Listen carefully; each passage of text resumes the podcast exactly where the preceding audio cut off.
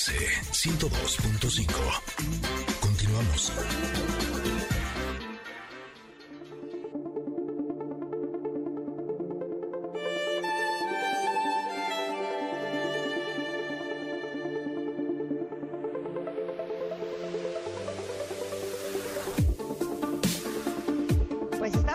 Contentas porque llegamos a nuestro momento de reflexión con el comentarot.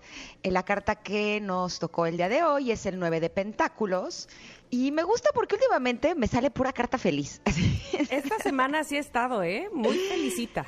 Exacto, pura carta feliz y alegre, y eso me alegra. Eh, esta carta eh, sale una mujer que está sumamente contenta, eh, tiene una sonrisa muy, muy feliz, y en la parte de arriba están colgando del cielo varios pentáculos. Eh, estos pentáculos les habíamos hablado que son como unos discos que tienen como si fueran mandalas en la parte de adentro.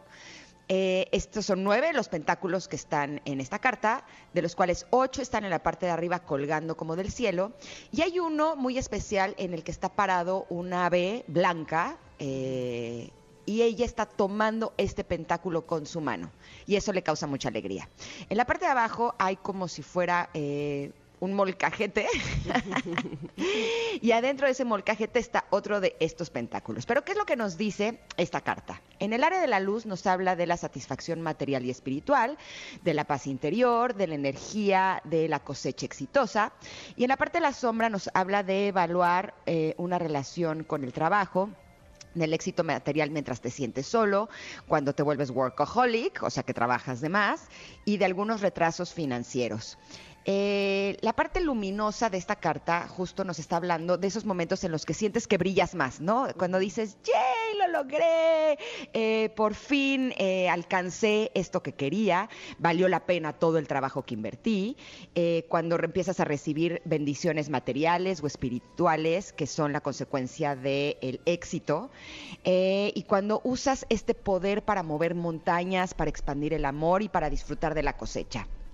Pero también nos habla eh, en el lado de la sombra eh, cuando puede que estés trabajando demasiado fuerte y demasiado duro y no ves absolutamente nada de regreso. Y justo esta mañana eh, fue curioso porque estaba haciendo mi práctica de yoga y tengo aquí en casa un pequeño árbol de un mango, ¿no?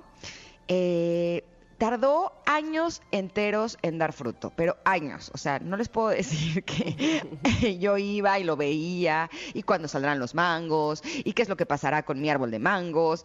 Y estoy utilizando esta analogía porque creo que eso nos pasa muchas veces en la vida, ¿no? Eh, trabajamos para conseguir algo y eh, hacemos todo lo que tenemos que hacer, invertimos nuestro tiempo, nuestra energía, nuestra mente y no estamos viendo el momento de llegar a esa cosecha, ¿no?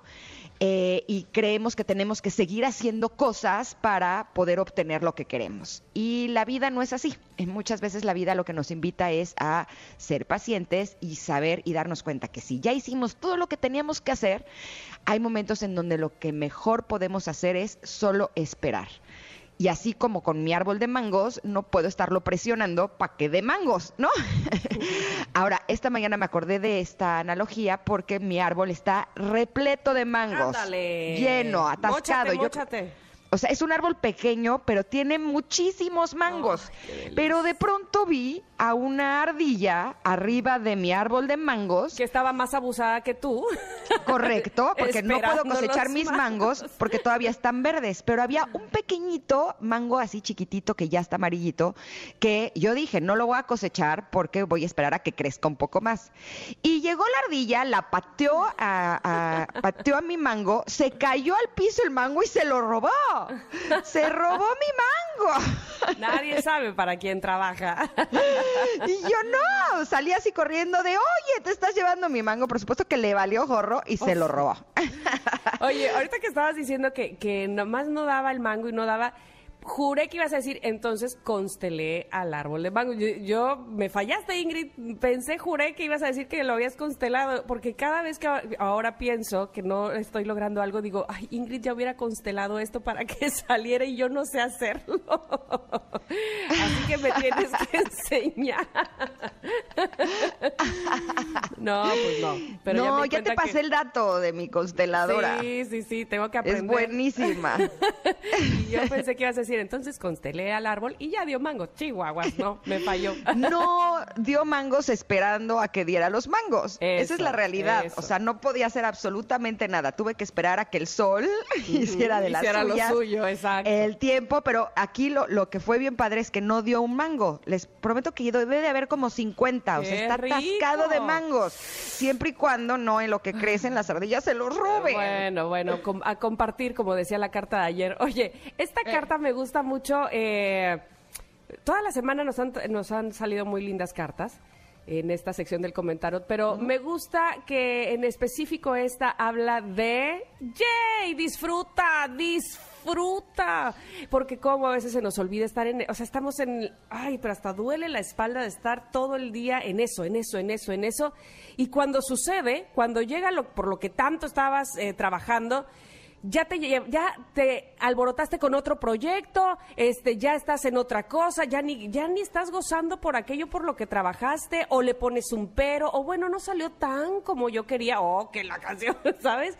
Y qué qué delicia e- ese momento que como nos dice aquí la carta de gozar de lo que se logró, de la satisfacción que da decir yo lo hice, sí, sí se pudo, sí lo pude hacer, eh, me costó, pero al final eh, pues estoy gozando de las mieles de los mangos, como la analogía que puso Ingrid.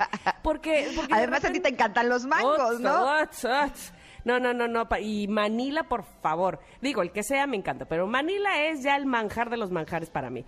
Entonces, disfruten de, de eso que sí se logró, reconózcanse, porque además, no sé si a ustedes les pasa que de a mí me pasa que muerdo el rebozo, como digo yo. Entonces, si alguien te reconoce el esfuerzo, estás, ay, no, pero es que no fui yo sola, me ayuda, o, o lo hicimos entre todos, ¿sabes? Como que, a ver, yo también lo hice, yo también lo merezco, yo también lo gozo, yo también me lo celebro.